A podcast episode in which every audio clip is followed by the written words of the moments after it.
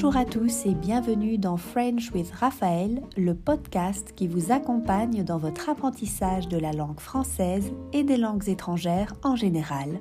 Je suis Raphaël, professeur de français, et je vous emmène avec moi dans mes différentes chroniques. Bonne écoute Bonjour à tous et bienvenue sur French with Raphaël, le podcast. Ça y est, c'est le moment, c'est l'été, et nous pouvons enfin planifier des voyages à l'étranger. Vous êtes peut-être en vacances et c'est peut-être pour vous l'occasion de partir dans un pays francophone. La francophonie est un vaste espace qui est composé de 54 pays.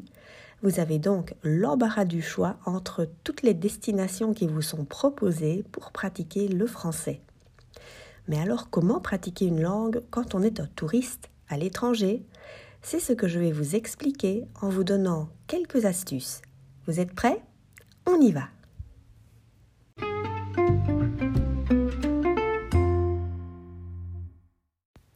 Les cours sont terminés, vous n'avez plus les mêmes habitudes que pendant le reste de l'année.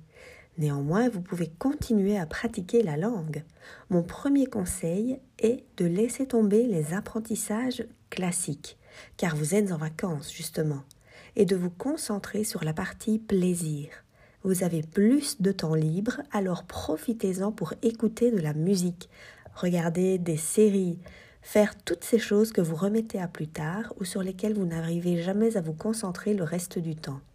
Profitez de ces moments plus calmes pour faire ce que vous aimez, mais dans la langue que vous apprenez.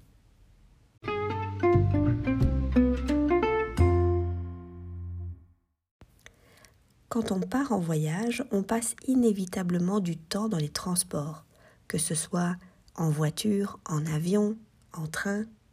Ce sont des moments où on ne fait rien, sauf si on conduit la voiture évidemment, et où on peut par exemple lire. Vous pouvez lire un magazine ou un roman. Si vous êtes à l'aéroport, vous pouvez acheter une revue en français. Elles sont généralement disponibles à l'étranger aussi. Vous pouvez lire un roman en français ou écouter des podcasts si vous n'aimez pas lire. Mettez à profit le temps dont vous disposez pour faire une activité en français.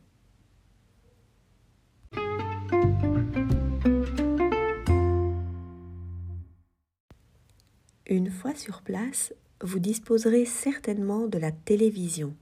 Que ce soit à l'hôtel ou dans une location, il y a toujours une télévision avec les chaînes locales eh bien pensez à la regarder. S'il n'y a pas de chaîne dans votre langue maternelle, profitez-en justement pour vous concentrer sur les chaînes francophones. Vous apprendrez en peu de temps énormément de vocabulaire car c'est un français actuel et authentique que vous entendrez. En plus, vous mémoriserez certainement mieux ce que vous entendrez car vous serez automatiquement plongé dans un contexte précis. S'il y a des mots qui reviennent plusieurs fois, n'hésitez surtout pas à les écrire. Emportez avec vous un petit carnet, votre carnet de voyage, dans lequel vous pourrez noter toutes ces expressions que vous entendrez, tous ces nouveaux mots que vous apprendrez en regardant la télévision par exemple ou dans d'autres situations d'apprentissage.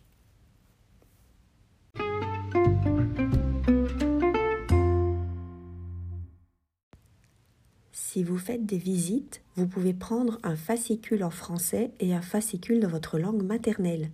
Cela vous permettra d'apprendre du vocabulaire spécifique selon le thème de votre visite et de comparer les langues, justement. En plus, cela vous fera un petit souvenir au retour. Quand vous êtes dans un endroit où il y a de la musique, pensez à retenir les chansons que vous entendez. La musique est partout et vous pourriez faire d'excellentes découvertes pendant vos vacances.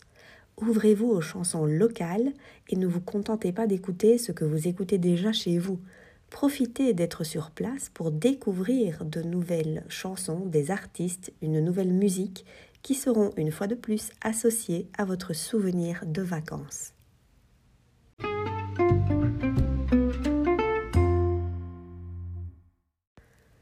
Enfin, parler est certainement la tâche la plus compliquée.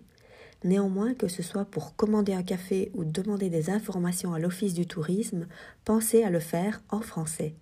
Ce ne sont pas des conversations informelles, bien sûr, mais ce sont des petites occasions de parler la langue qui vous mettront en confiance. Si vous pouvez éventuellement faire des visites avec un groupe francophone, c'est encore mieux, cela vous permettra de rencontrer des natifs et de poser vos questions au guide.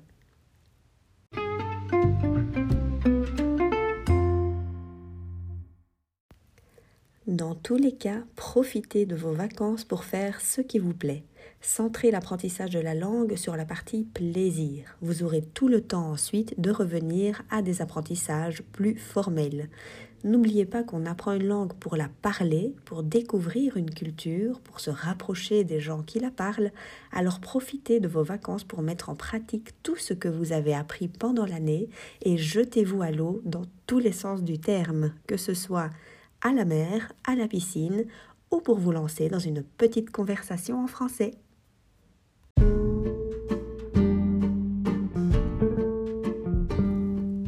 Cet épisode est maintenant terminé. J'espère qu'il vous a plu et vous a donné quelques pistes à explorer cet été. Nous allons laisser de côté les astuces et réflexions pendant les quelques semaines à venir pour nous concentrer sur un autre type de contenu. Alors, restez connectés surtout. Moi, je vous remercie de m'avoir écouté et je vous dis à très bientôt pour un prochain épisode